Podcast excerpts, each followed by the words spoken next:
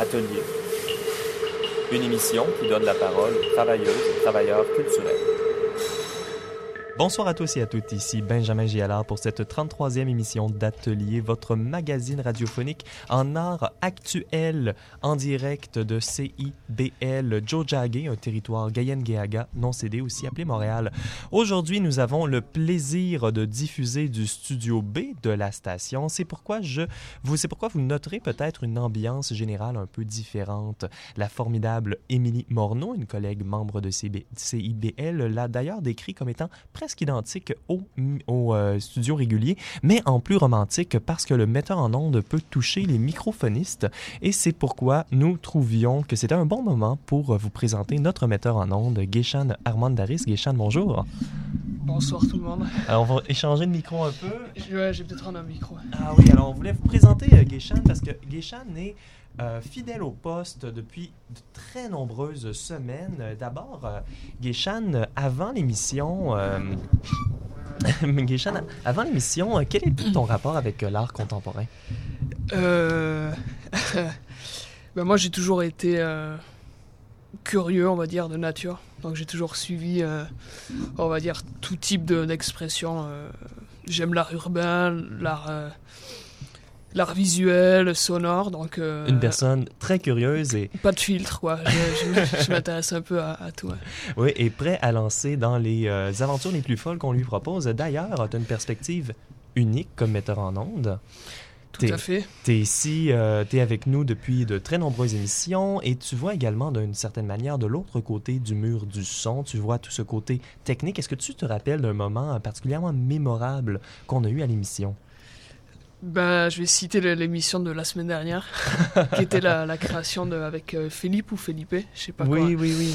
qui répétait le mot euh, éthique. euh, donc euh, la, la performance a commencé da- dans mon studio à moi, puis a ensuite euh, a basculé au second. Enfin, c'était vraiment une structure particulière Oui, quoi. un mot qui a été répété pendant quoi? 48 minutes, je crois? Ouais. Tout à fait. Et puis, euh, dernière question pour notre Oui. mini-entrevue de présentation. Est-ce que tu serais intéressé à présenter un segment ou euh, d'autres, d'autres manières de sortir de derrière ce mur du son à un certain moment donné? Alors, je j'avoue que j'ai pas pensé encore. Pour l'instant, je suis pas mal sur sur la partie technique, mais pourquoi pas si euh, s'il y a une demande d'auditeur euh, en particulier, je sais pas. Ah ben, c'est fantastique. Ben. Geishan Armanderis, notre maître en langue, la première fois qu'il, qu'il prenait le micro à Atelier. Merci, bonjour à, à tous les auditeurs d'ailleurs. Alors, c'était une petite entrevue en exergue de l'émission, mais aujourd'hui, le menu. Nous commencerons avec euh, la première chronique de la- cette semaine, c'est Gabriel Beck qui nous présente la chronique Tarot du langage avec le jeu de cartes Make Sense. Charlotte Mercil nous parle de sondage et d'art. Et nous terminerons avec une création sonore réalisée par Marise Larivière. En entrevue cette semaine, la première, première chose qu'on va faire tout de suite après la première euh, chanson. Alors, la première entrevue, c'est euh, Michel Lefebvre, directeur général de Topo, laboratoire d'écriture numérique, qui a également réalisé le commissariat sonore aujourd'hui. Alors, comme thème, il a choisi de rendre hommage aux nuits de l'underground montréalaise dans les années 80. Il nous présente donc quatre titres, dont trois inédits, tous tirés de leur format cassette originale et transférés avec soin. Nous commencerons avec la chanson Morgue de Monty Catsin. Peut-être que ce nom vous dit quelque chose, peut-être même l'utilisez-vous, parce que Monty Katzen, Monty Katzen, bon, euh, c'est un nom d'artiste générique, une pop star libre de droit pouvant être approprié librement. Ici, c'est l'artiste de performance canadien d'origine hongroise Istvan Kantor qui l'utilise. Si le terme radical est souvent controversé, il est rarement aussi bien utilisé que pour décrire la pratique de Kantor, qui affirme glorieusement être banni de la plupart des musées du monde. Dans les années 1980, il utilisait Monty Katzen pour pro- le néoïsme, défini comme une rébellion locale New Wave Punk. Alors cette chanson, Morgue, fait partie des, derniers, des premières chansons néoïstes de l'artiste.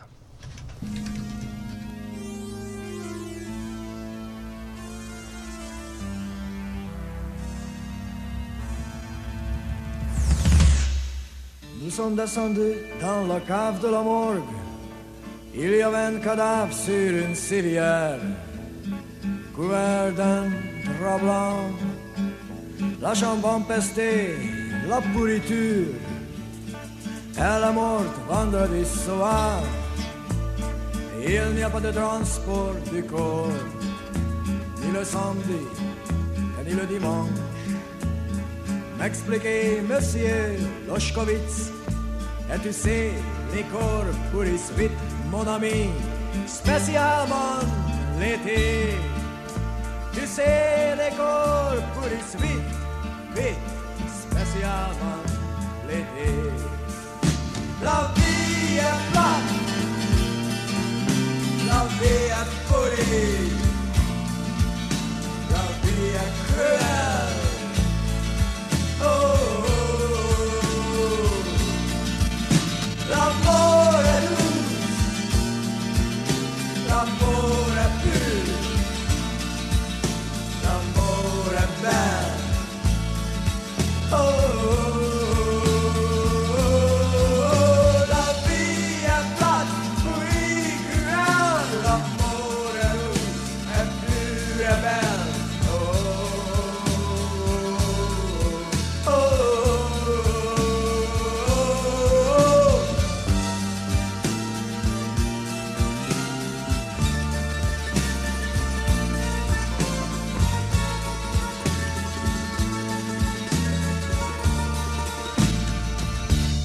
Vous êtes à l'écoute d'Atelier sur les ondes de CIBL. Nous recevons en studio cette semaine Michel Lefebvre, directeur général de Topo, le laboratoire d'écriture numérique ici à Montréal. Bonjour, Michel. Bonjour, bonjour. Merci de l'invitation. Oui, nous sommes accompagnés euh, de notre chroniqueur en art euh, sonore et nouveaux médias. Je sais pas. euh, Tout inclus. Oui.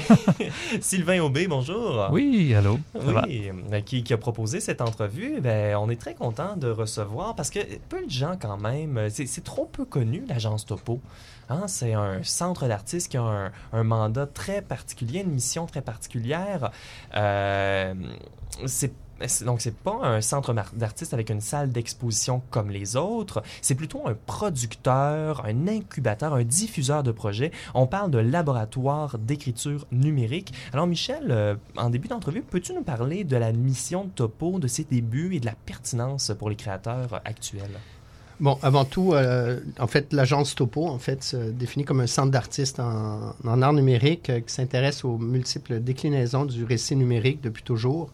Euh, par la notion de récit, on a une vision très, très, très, très large. On englobe des, beaucoup de propositions, à la fois qui relèvent de- des arts visuels, de la littérature, de la photographie, de la performance, en, en conjugaison avec les arts numériques. Alors, on, fait appel à différentes propositions d'artistes. Et euh, souvent, en fait, on est avant tout un centre de production. Donc, on a signé aussi des productions. On est parfois diffuseur, mais on est aussi parfois producteur. Et on accompagne des projets souvent euh, euh, dans la durée. Donc, ça peut, on peut accompagner le développement de projets euh, pendant un an, deux ans, trois ans. Hmm, Et wow. euh, donc, les accompagner, prendre au début, euh, créer des contextes de- de- qui favorisent la production, la mise en œuvre, le financement et euh, ensuite la diffusion. Alors, c'est selon le cas. Euh, C'est une grande a- richesse d'avoir ça, un organisme qui est là pour soutenir euh, des projets dans lesquels vous croyez. Ben, on est un, pro- un- un organisme de création à, à la Mhm. base, plutôt qu'un centre de diffusion, même si euh, on a aussi une activité de diffusion récurrente, en fait.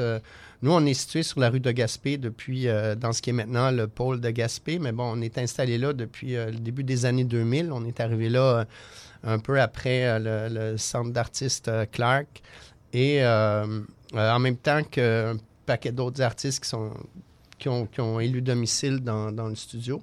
Je sais que depuis le début, donc de- depuis votre création, vous soutenez des, euh, des, des- des artistes émergents, puis ça a dû aider aussi à un constant renouvellement là, donc de, de, de la communauté autour de, de Topo. Donc votre soutien aux artistes, c'est quand même euh, fondamental dans la Ben, On a mission. une diversité de projets. Alors, euh, à travers les projets, euh, euh, on- occasionnellement, on travaille sur des projets collectifs.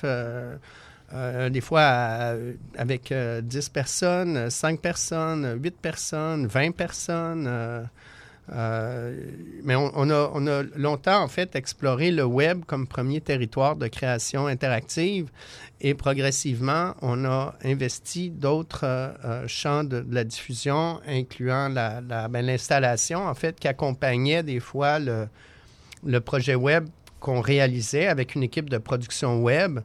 C'est-à-dire qu'on mettait des réalisateurs multimédia en contribution pour créer des projets. Et euh, là, on travaillait avec des artistes qui arrivent avec, un, un- qui, avec une idée, un concept, euh, et euh, ben, on aidait à la mise en œuvre de ce concept-là, autant, autant que faire se peut, euh, avec Mhm. les moyens qu'on a toujours eus, qui sont quand même un peu... ben, on rame, on est en art numérique, euh, on est arrivé Ben dans oui. le bout de la ligne. euh, C'est l'art de l'art de recherche, c'est pas l'art qui est commercial. Et, bi- et puis, ben, je pense qu'il n'y a pas de centre d'artistes tellement qui font de l'art très, très commercial. et oui, et, et, et en, en- donc c'est ça, en plus de, de répondre aux besoins des artistes, vous pouvez in- innover également, mettez euh, des défis euh, à ces artistes-là, des propositions. C'est, euh, on peut voir plusieurs choses, notamment euh, au rendez-vous des, du cinéma québécois cette année. vous présentez une, une œuvre, Labyrinthe atypique. Est-ce que vous pouvez est-ce que tu peux nous parler un peu de la genèse de ce projet-là? Ben, en fait, euh, chaque année, on organise ce qu'on appelle un bootcamp de création multiplateforme et on regroupe des gens qui ont différents projets euh, en tête euh, au stade de développement. Et une année, il y a trois ans, on a accompagné, il, y a, deux, les, réalisatrices Ma- Martine Asselin et Annick Daigneault qui ont, euh, sont arrivés euh, dans ce bootcamp multiplateforme d'accompagnement. Et là, ben, ils avaient un projet de travail de développer un clip de réalité virtuelle avec des autistes et autour de l'autisme.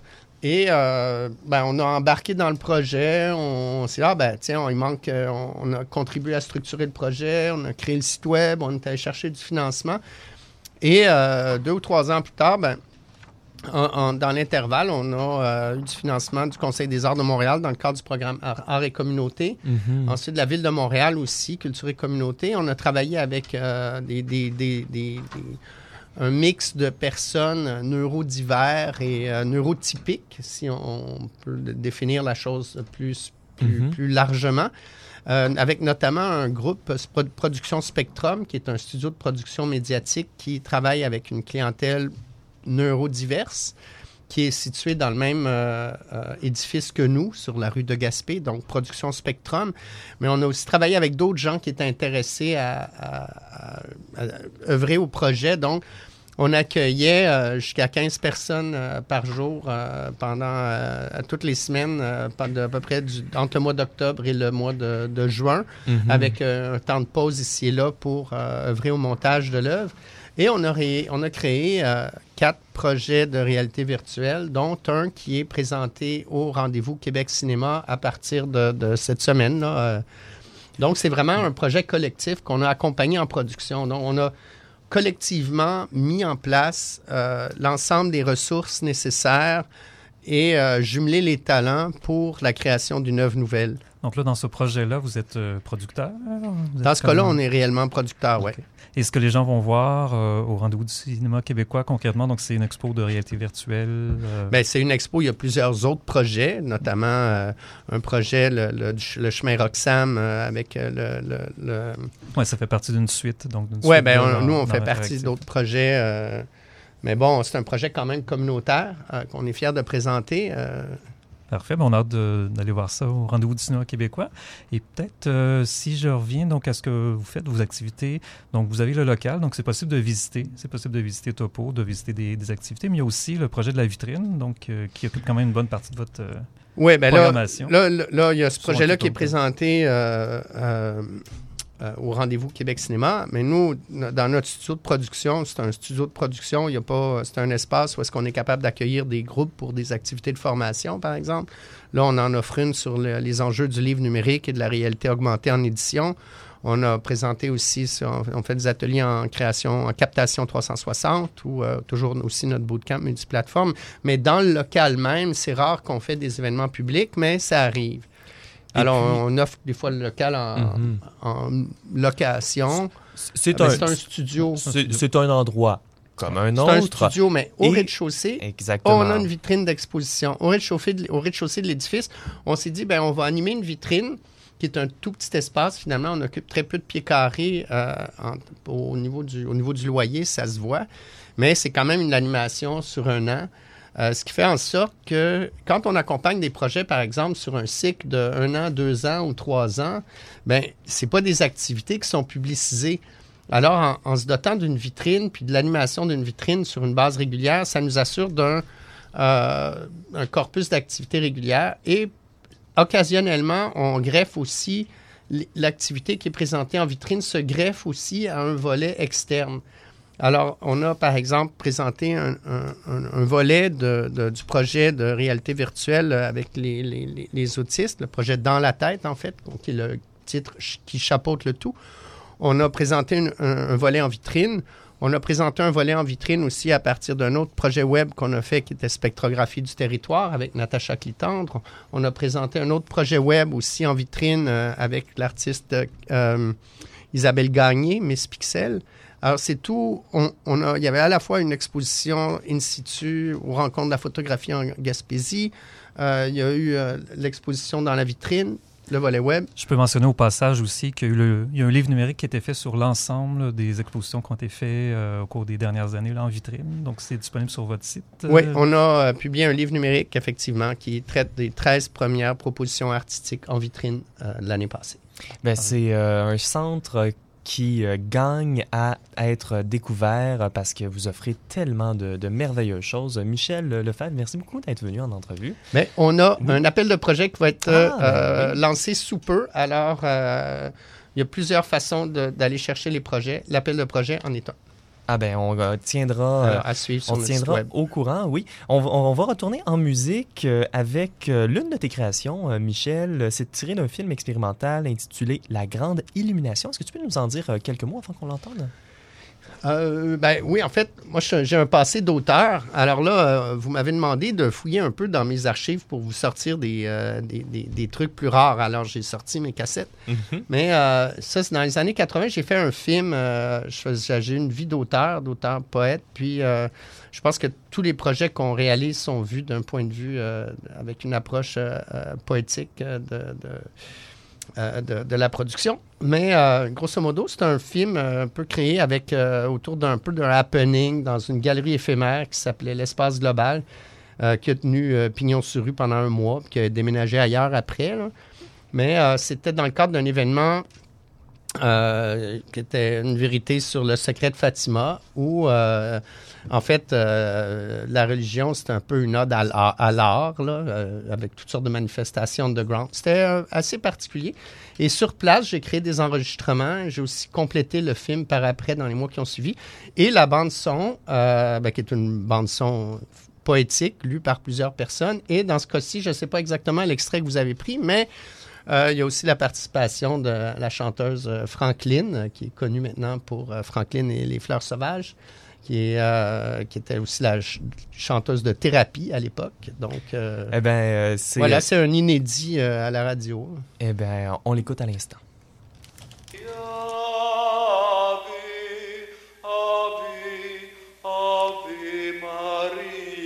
Et l'abondance de l'art a rabattu sa valeur symbolique au niveau du simple et complexe désir de fuir, d'exister, de faire.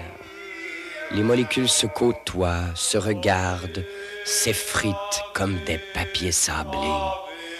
Priez pour imaginer un miracle, priez pour imaginer un mystère.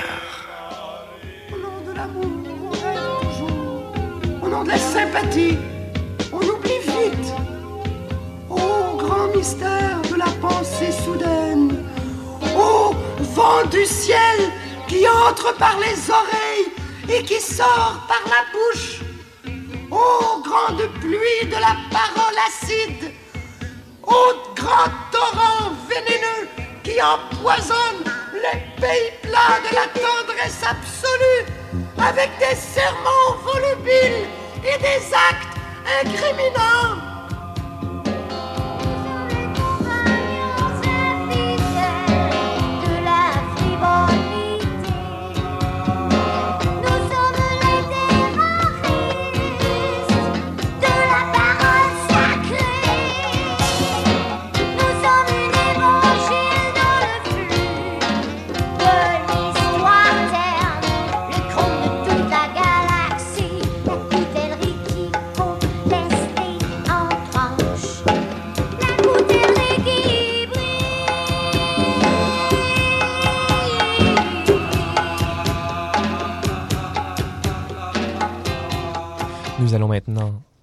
Première chronique à Atelier.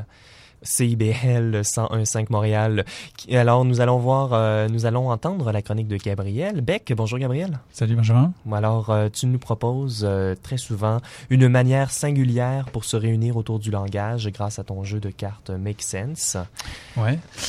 Ben, en, en deux mots, Make Sense, c'est un jeu qui, qui nous permet de faire regrouper des, donc, euh, des joueurs, des joueuses autour d'un jeu de cartes et, euh, et d'approfondir les relations, les connexions grâce au langage, en re-questionnant euh, notre rapport au langage. Peut-être qu'on peut se rencontrer de manière différente.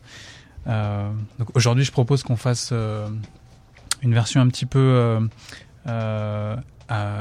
différente du jeu euh, euh, qu'on trouve euh, dans la boîte. Et donc, euh, euh, on va ensemble, je, propose à tout, le monde qui sont euh, là dans le studio là, de, participer à l'expérience. Euh, donc, j'ai euh, en face de moi trois types de cartes. J'ai des cartes vertes, des cartes roses et des cartes bleues. Et quand on les assemble en- en- entre elles, ces cartes vont créer une phrase. Donc, on va ensemble créer une phrase et euh, créer une signification, essayer de la comprendre ensemble.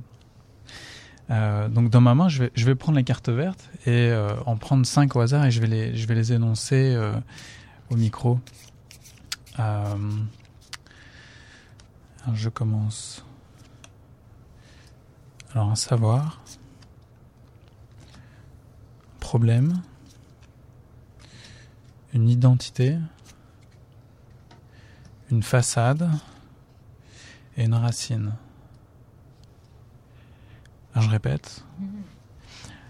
Un problème, un savoir, une façade, une identité et une racine. Euh, C'est presque dommage de devoir en choisir qu'une qu'une seule. Une seule carte. je sais pas pour vous, mais moi j'en ai une qui, euh, qui résonne plus que les autres. Je, Mhm. je, je propose d'aller vers la, la façade. Euh, cette chose qui, qui, euh, qui fait extérieur, qui protège euh, quelque chose. Alors je me demande si euh, vous avez des choses à proposer. Qu'est-ce que c'est une façade pour vous? Est-ce que vous voulez dire un mot?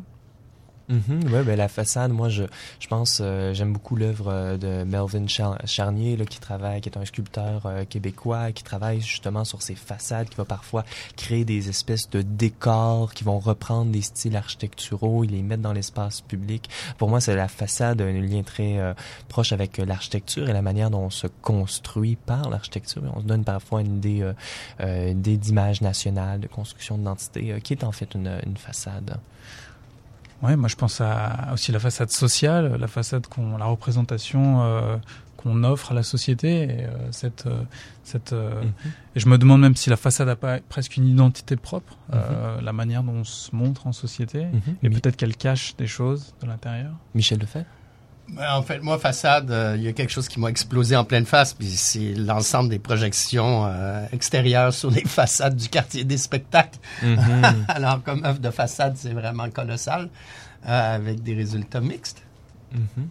Et qu'est-ce que ça veut dire euh, ces projections à Montréal qui moi aussi euh, m'étonnent et, et c'est, c'est très spécifique à Montréal, ce, ce, ce, ce rôle de la façade, et de, la- de l'image sur la façade? Michel Lacombe? Ben, c'est intéressant parce que la façade, ça l'évoque quelque chose de construit, mais avec cette histoire de hum, projection, tu sais, est-ce que c'est aussi quelque chose qu'on veut, euh, euh, tu sais, c'est public, mais on veut aussi l'embellir ou décoratif, tu sais, que peut-être qu'on trouve que c'est un espace en architecture qui tient un patrimoine puis un historique, mais peut-être aussi quelque chose sur lequel on peut continuer à projeter dessus, continuer à créer. Euh, peut-être c'est pas aussi fixe qu'une architecture typique. Là, je bouge ma tête, on m'entend peut-être euh, en mode vague dans le micro. On n'est pas dans notre studio euh, habituel. C'est ce qui explique peut-être les quelques bruits que vous entendez dans le background. On va continuer le, jeu. Je, prends dans ma, main les, cartes roses qui sont des, qualificatifs, donc on va les qualifier euh, la façade. Donc qu'est-ce que c'est euh, Comment va être cette, façade? Je, tire cinq cartes et je vais les, révéler. Alors une façade féconde, une façade désirable, une façade libérée, une façade pensive, une façade, une façade, une façade collective. Je répète, une façade désirable, une façade libérée, une façade pensive, une façade féconde, une façade collective. Je me demande s'il y a des opinions là qui sont. Mhm. Je dirais qu'instinctivement, tu as déjà choisi féconde. Et, et- et- et à quoi je t'ai tu vu vois ça les cartes. Ah oui Ouais, t'as tout rejeté les autres, seulement euh, féconde, tu l'as mis de côté. Tu l'as isolé. Alors, euh, suivons peut-être ce, ce- cet euh, esprit inconscient. Euh, façade féconde, moi j'étais euh, attiré par euh, l'allitération euh, en F. Alors qu'est-ce que c'est une façade féconde?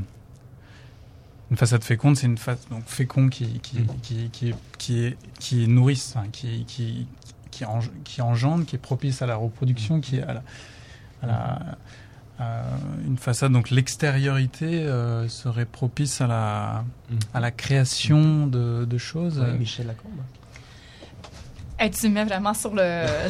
J'ai aucune idée. Moi, je trouve ça absurde. puis J'ai de la misère à, à imaginer, même concrétiser quelque chose. Mais c'est ça que je trouve intéressant. Je tourne en rond. euh, je sais pas. je- Euh, euh, Mi- Michel. Mais moi, c'est davantage la façade collective comme, euh, comme euh, élément de, de- On s'approprie notre patrimoine urbain à force de le fréquenter. Et on est ici sur la rue Saint-Laurent devant euh, un trou béant euh, de façades euh, historiques qui ont été démolies et qu'on nous promet bien de reconstruire. Mais. on verra. hein? Est-ce que la façade collective, c'est la façade féconde pour toi? Je pense que la façade. si, si la façade collective euh, euh, génère euh, de, de, de- un, sentiment euh, Mhm. quelconque, c'est déjà en soi un, un- un beau signe d'appropriation. Oui, Marise Larivière. Bah, A priori, quand j'ai entendu le mot façade, j'ai pensé à Lady Gaga mange une banane. Alors quand féconde est arrivé, ça, m'a ça, ça fonctionnait pour moi. Euh, Lady Gaga qui chante Poker Face, qui parle de cette idée de la façade dans la représentation. Mais pour l'artiste, en fait, parce que Lady Gaga, on peut la penser comme une artiste de la performance. Alors ça peut être très productif, la façade. On peut, on peut en enlever, en remettre une autre, on peut jouer avec les masques, on peut les changer, et puis euh, évoluer comme ça. T- Toujours euh, performer. Ouais. Moi, j'ai quelque chose qui me saute à, l'esprit là. euh, comme la façade, c'est ce qui qui qui qui, euh, qui affirme l'extériorité. Et quelque part, c'est quelque chose que qu'on contrôle pas forcément. Ma façade, c'est quelque chose que je comprends pas forcément. Euh, c'est aussi quelque chose qui révèle. Le, langage non verbal, les gestes, les, les micro détails qui sont vus de l'extérieur, mais que moi forcément je comprends pas. Donc peut-être que cette extériorité, peut-être qu'elle peut elle peut informer, elle peut m'informer sur qui je suis aussi. Oui, c'est intéressant également parce que quelque chose de fécond, on associe également ça vers l'intériorité. Hein, si on, euh, le, la- le lieu de la naissance, c'est un lieu qui est intérieur, tandis que la façade, c'est quelque chose qui est extérieur. Il y a un beau euh, un oxymore dans, ce, dans, ce, dans ces termes-là. Ouais, mais si tu enlèves la façade d'une architecture, euh, il reste euh, un trou. Je veux dire, la façade, elle fait partie, elle, est la, peau, l'enveloppe qui vient, qui vient protéger euh, l'intérieur. Elle, est- en relation directe avec euh, l'intériorité. Ou comme Marise propose, on enlève la façade puis il y en a une autre en dessous pour se multiplier. Ou comme on a vu, euh, c'est quoi l'édifice sur Sainte-Catherine? Ça fait plusieurs années, ils ont enlevé. Puis là, c'était comme la façade de l'église qui était cachée en arrière tout ce temps-là. Souvent, enlever la façade, ça l'évoque pas forcément un trou, mais peut-être aussi une autre présence euh, oubliée ou euh, moins visible. Ah, peut-être que la façade, c'est ça, c'est la, fa- la façade féconde, c'est cette façade-là qu'on peut enlever à rebours, enlever toujours, et il, euh, elle, elle se régénère, elle en présente d'autres. Et euh, il y aurait également ces cartes bleues pour euh, conclure euh, ce- cette chronique. Bah ouais, on va, on va, on va donc offrir un point de vue à cette, euh, cette façade féconde. Je vais tirer cinq cartes bleues. Charmé par une façade féconde. La façade féconde. La première façade féconde. L'apparence d'une façade féconde. Et enfin, une fissure dans une façade féconde. Je répète, la façade féconde, charmé par une façade féconde, une fissure dans une façade féconde, l'apparence d'une façade féconde, la première façade féconde. Et pour conclure, Roulement de tambour. roulement de tambour, je partirai vers l'apparence d'une façade féconde. L'apparence d'une façade féconde. Ben, C'était la chronique Make Sense euh, pour cette semaine. Gabriel Beck et tous les participants et participantes, merci. À venir à l'émission, la chronique de Charlotte Mercier et le segment création avec Marise Larivière.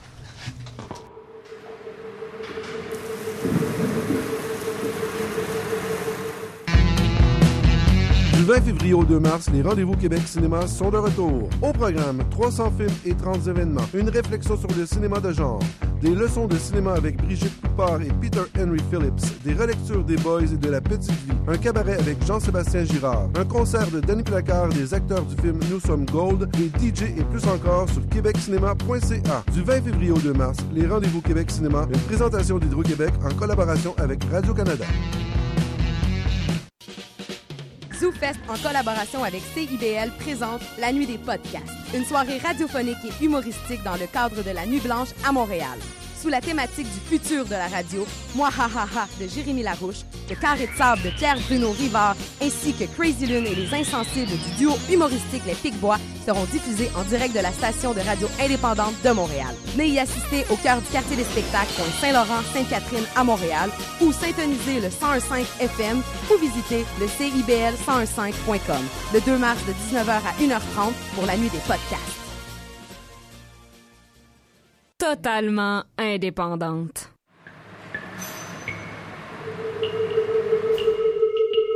Bon retour à l'émission des travailleuses et travailleurs culturels sur les ondes de CIBL. Je m'appelle Benjamin J. Allard. Si vous aimez ce que nous faisons, vous pouvez réécouter toutes nos émissions ou même nous écrire au radioatelier.ca.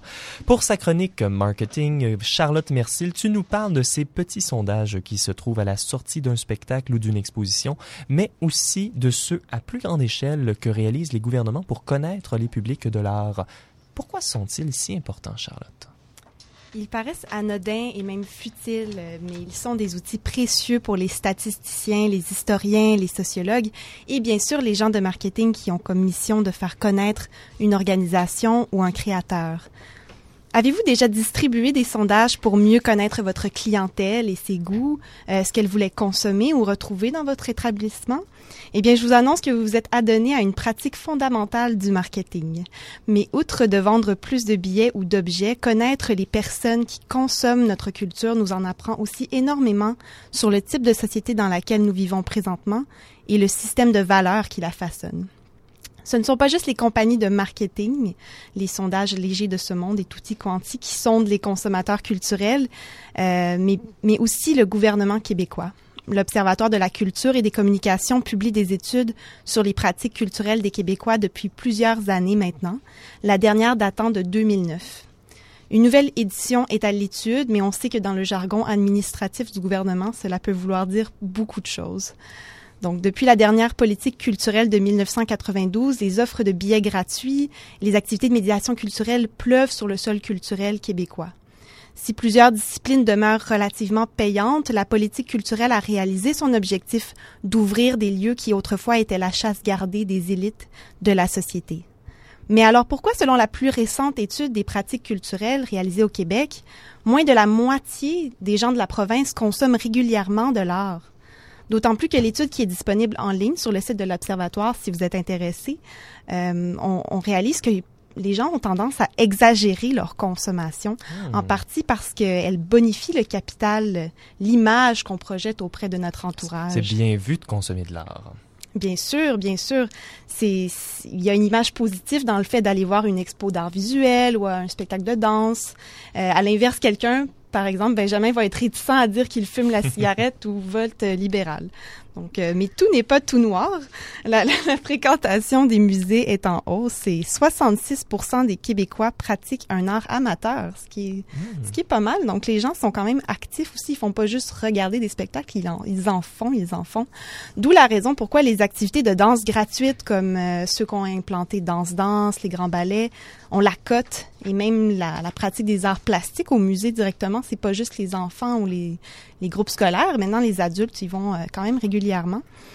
Euh, c'est jamais vu. Il n'y a pas beaucoup de précédents là- là- là-dessus. Puis pour revenir à mon propos, Pourquoi une tranche assez importante de la population ne s'intéresse toujours pas aux arts malgré tous ces efforts publics?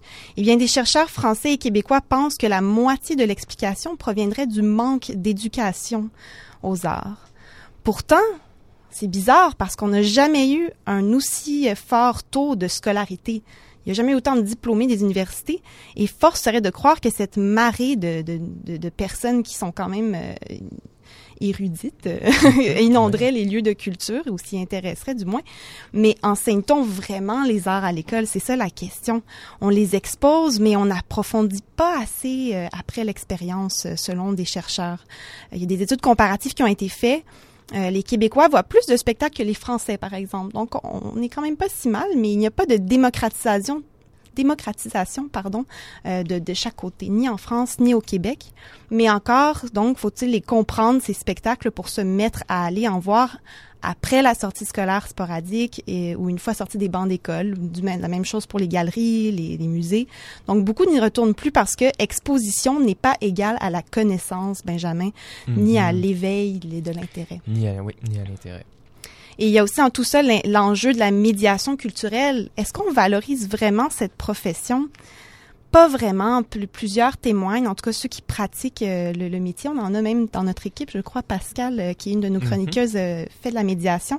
Et euh, c'est difficile de se trouver un travail, de ce que j'ai entendu de chez, chez les médiateurs, s'il est rémunéré en plus. Donc ça, c'est encore là une autre question. Et il n'y a pas encore de poste permanent dans les institutions qui sont euh, avoir un médiateur culturel à temps plein dans les musées, même ceux qui sont de grande envergure dans la ville, comme c'est le cas dans d'autres pays euh, européens industrialisés. Mhm, oui, mais c'est un, un constat qui est inquiétant. euh, euh, même s'il y a un 40 de ces Québécois, justement, qui nourrissent le paysage artistique. Et est-ce qu'on peut dresser un portrait de, de, de ces personnes-là? À quoi ils ressemblent? Eh bien, la partie des adeptes d'art qui intéresse le plus les experts présentement, c'est la tranche grandissante des omnivores, qui formait en 2009 15 ce qui est pas beaucoup, mais quand même 15% de ce 40 mais qui sont probablement plus nombreux parce qu'on s'entend que la dernière étude était en 2009, mais maintenant euh, il y a quand même, on- ils, ils ont augmenté, c'est certain. Euh, ils sont jeunes, ils dégustent beaucoup, un peu de tout au grand buffet, de, à la grande table de la culture. Et il y a encore, et sinon de l'autre côté, il y a les univores qui eux sont plus âgés et euh, qui ont un plus, qui ont le revenu est quand même bas, donc ça les contraint à rester plus à la maison. Et donc leur leur leur, leur discipline de, de prédilection, c'est la télévision. Mhm. Et- Et, le- le- donc, oui. un omnivore serait une personne qui va consommer autant un spectacle de danse qu'un les expositions en art visuel. Et donc, ils vont aller voir dans plusieurs euh, disciplines, c'est bien ça? Oui, exactement. Et, et aussi, ces gens-là vont pas vraiment prendre d'abonnement. C'est ça aussi. Donc, euh, c'est pour ça que chez les jeunes, c'est de plus en plus dur de, de les fidéliser parce Mhm. qu'ils veulent tellement voir d'expériences différentes, euh, aller dans des galeries différentes, dans des musées différents. Donc, euh, c'est des oiseaux euh, assez volatiles. Euh, et- et- et il y a plusieurs facteurs qui expliquent l'ascension de l'omnivore. Il y a l'augmentation du niveau de vie et de l'éducation, les médias de masse, la montée des mouvements inclusifs et la mondialisation des échanges culturels. Le capital social, comme je mentionnais, entre aussi en jeu parce que la consommation de l'art, euh, surtout du côté de la consommation de l'art comme euh, l'opéra, le ballet, l'art contemporain, a voulu se défaire de ces conventions-là, mais il reste que ceux qui s'y intéressent font souvent partie d'une certaine élite. Les classes dominantes seraient plus caractérisées par leur caractère omnivore qu'omnivore, effectivement. Maintenant, il faut connaître plusieurs formes d'art pour être dans l'air du temps, pour être à la mode, comme on dit. C'est assez fréquent qu'on va aller voir dernière pièce de théâtre pour aller y retrouver nos amis aussi, ou à un vernissage parce qu'il est possible de se faire des contacts d'affaires. Avec les omnivores, il y a toujours cette euh, aura de snobisme, mais de démocratiser l'art peut décourager donc ceux qui la consomment pour cette raison. Quand on démocratise un lieu de culture, on ouvre à des familles, à des groupes culturels, euh, géographiques, économiques différents, on la rend plus accessible et c'est merveilleux. Merveilleux. Mais ça peut désemparer ceux qui y vont justement pour cette saveur exclusive. Mhm. Est-ce qu'il y a des solutions euh, pour euh, augmenter justement euh, la présence du public dans les institutions artistiques? Il y en a. En fait, euh, Ro- Rosaire Gagnon, le sociologue, qui est un des sociologues qui réalise, euh, qui a réalisé les dernières euh, études sur les pratiques culturelles des Québécois, propose d'améliorer l'éducation artistique à la culture, comme on a mentionné, une opinion qui trouve son écho chez plusieurs membres de la communauté artistique. Donc, offrir un curriculum qui serait plus étoffé sur différentes disciplines, organiser plus de sorties culturelles, mais aussi du temps en classe pour dé- décortiquer ces œuvres en art actuel. Euh, il suggère aussi de décloisonner la culture classique qui souffre le plus de ces tendances. Euh, enfin, de confondre les disciplines pourrait aider à rallier les omnivores qui vont saturer le marché dans les prochaines années. On le voit déjà avec de plus en plus de créations pluridisciplinaires dans les programmations éclectiques des festivals. Enfin, une approche citoyenne impliquerait les civils dans la pratique artistique. Donc, on pense au théâtre citoyen où des non-acteurs jouent aux côtés d'autres comédiens professionnels, car on ne peut pas s'attendre à ce qu'on s'intéresse à la culture si elle ne parle pas à ceux ou ceux qui sont supposés l'apprécier. Donc, euh, on va attendre des nouvelles de la prochaine étude. Ça serait vraiment Mhm. intéressant d'en avoir une en 2019, mais euh, Ben oui, on se le souhaite. on espère. Il y a également autre chose, je crois, qui peut aider à apprécier l'art, c'est d'écouter l'émission des travailleurs et travailleuses culturelles Atelier. Mm. Charlotte Mercil, merci beaucoup euh, pour, plaisir. euh, pour cette chronique. Merci.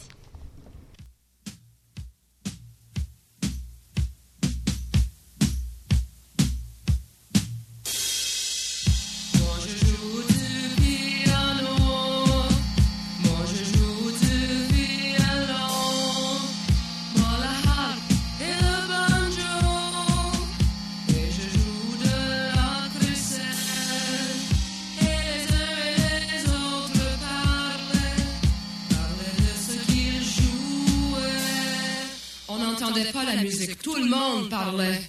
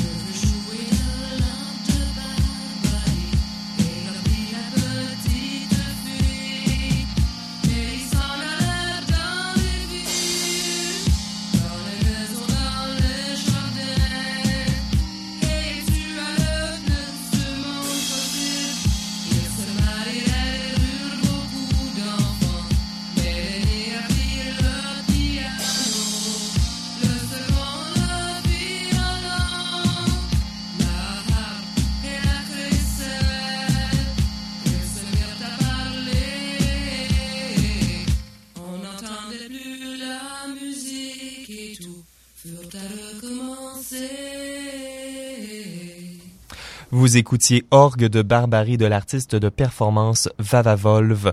Toujours active aujourd'hui, elle a collaboré avec plusieurs artistes dont Xylon dans les années 80. Le texte de cette chanson est une adaptation d'un poème de Prévert. Aujourd'hui, pour le segment création, nous accueillons en studio Marise Larivière, une artiste montréalaise. Bonjour Marise. Bonjour. Et Michel Lacombe est également avec nous pour introduire le segment. Bonjour Benjamin. Euh, ben c'est ça. Présentement doctorante à l'Université Western en Ontario, Maryse Larivière a une pratique qui se situe à l'intersection de l'art visuel, de la littérature et de la théorie.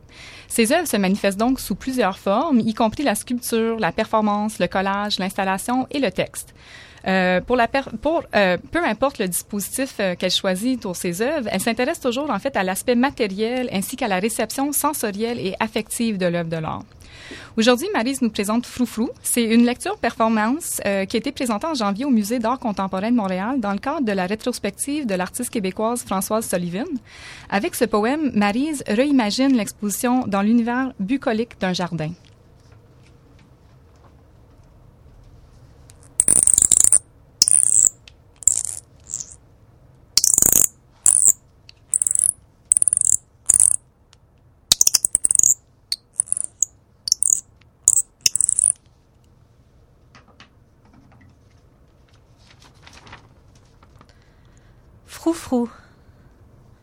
Elle, dans son jardin, les mots en suspens sur son corps. Du haut du ciel, un oiseau la guette. Roucoulant à voix haute, il vole en rond au-dessus de cette scène.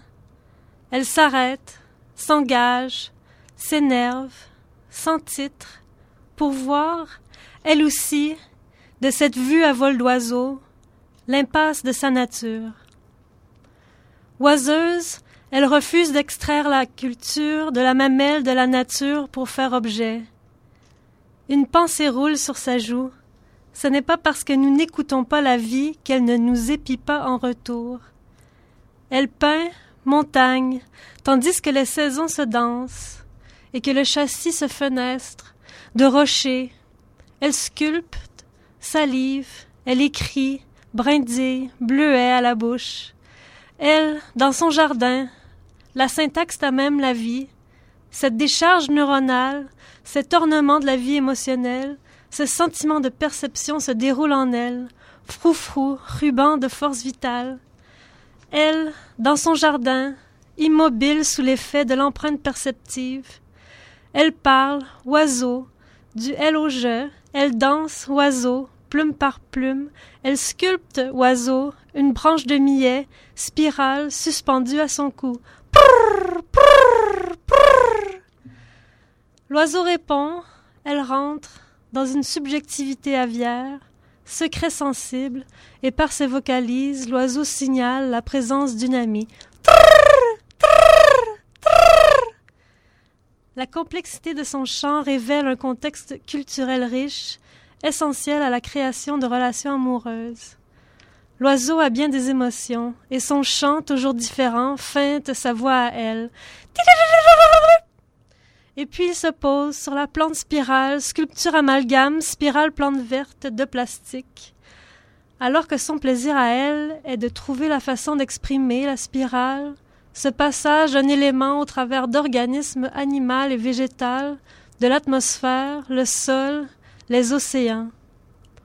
La spirale, chute en rouge, pastille espiègle, joueur, l'oiseau tente aussi la spirale, la vrille en mauve, mangeoire, ce rose en tandem, carcan élancé, croque grignotine, la spirale, hors du cercle, perchoir qui vacille, récamier couinard, cerceau jaune qui se répète, la spirale, architecture animale, abreuvoir glissade, boule bleue d'où en duo de lichette, source de la vie de création, qui défile à chaque instant, à chaque décision.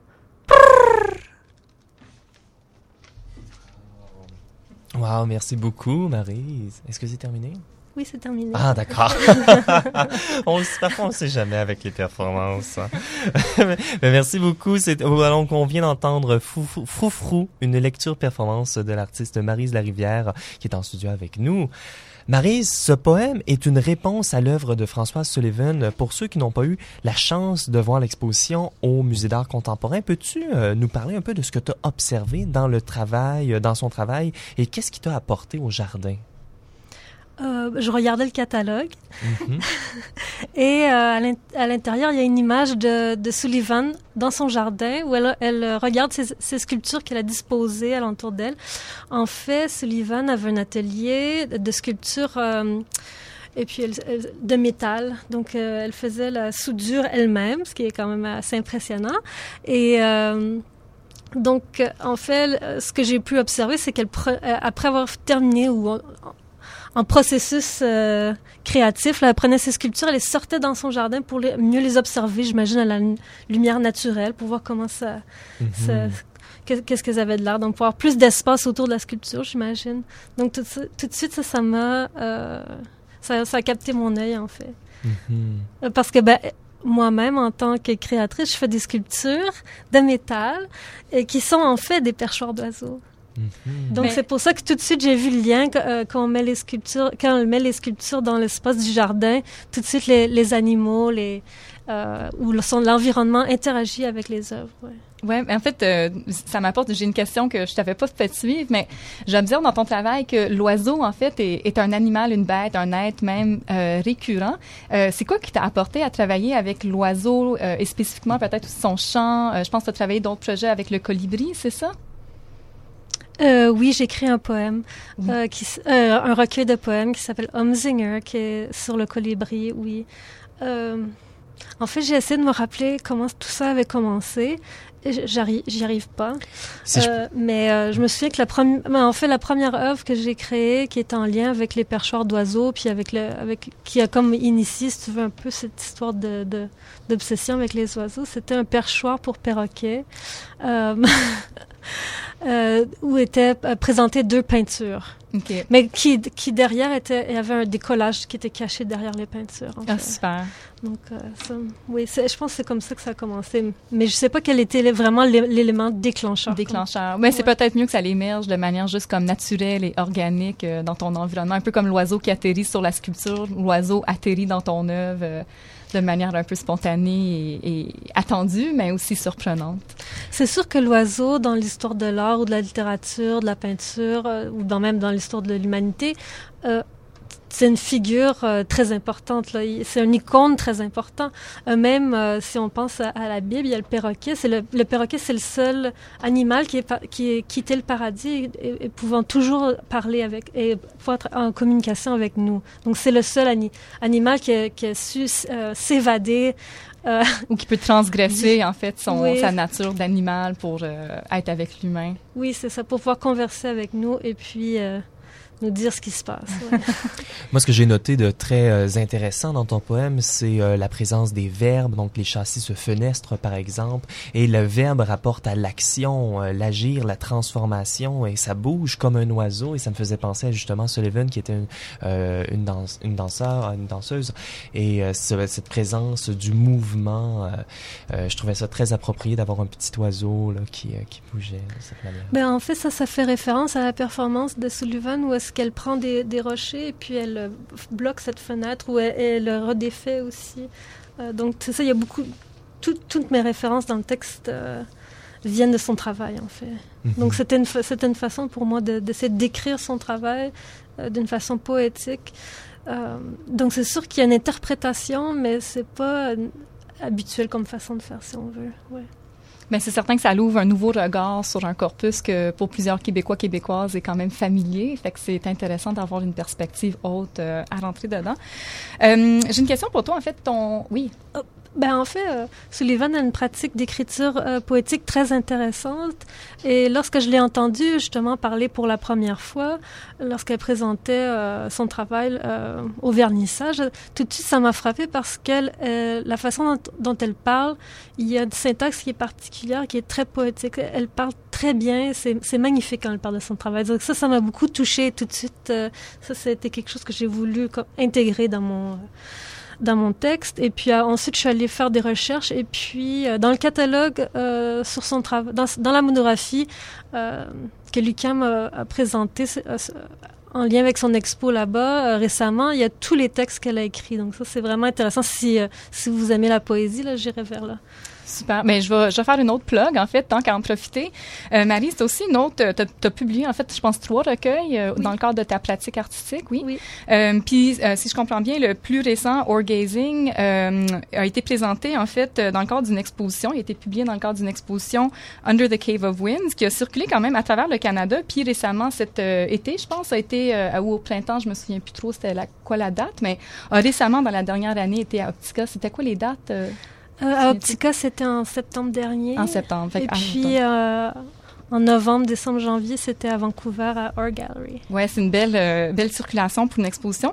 Euh, mais c'est ça, pour les gens qui sont curieux d'en savoir un petit peu plus sur ton travail puis faire l'expérience directement de ton travail, ce recueil-là, Orgazing, est encore disponible. Euh, il peut s'acheter en ligne sur le site web d'Or Métropole. Fait que j'encouragerais les auditeurs, auditrices euh, à aller se, se procurer une copie pour eux. Puis sinon, pour les amis, c'est quand même euh, des textes fortement intéressants. Puis, Mhm, on euh, mettra un lien sur ouais. notre site internet, le radioatelier.ca. Ben, merci beaucoup, euh, Marise Larivière, pour euh, cette euh, lecture, performance. et Michel. Merci. Fantastique, merci. Et c'est ce qui met fin à cette 33e émission d'Atelier, chers auditeurs et auditrices. Merci d'avoir été des nôtres. Si vous voulez en apprendre davantage sur les sujets dont nous avons traité aujourd'hui, je vous invite à visiter notre site internet, justement, le radioatelier.ca. Nous sommes également sur presque toutes les plateformes de balado-diffusion ainsi que sur Facebook et Instagram. Nous vous quittons sur la dernière pièce du commissariat musical de Michel Lefebvre. C'est une chanson que du groupe Vendu mon char, ayant pour titre Sophie Stiquet. C'est une satire de luxe, le haut lieu du euh, Montréal branché des années 80, situé sur le coin Saint-Laurent et Fairmount. Vendu mon char est un groupe des années euh, 80, un groupe culte reconnu pour ses, performances sulfureuses. Le chanteur Jean-Luc Bonspiel, Bonspiel euh, et le guitariste co-compositeur Alain Lord font partie des musiciens interviewés dans le documentaire Montréal New Wave d'Éric Simon, sorti en 2016. Sur ce, je vous dis, passez une très belle fin de soirée.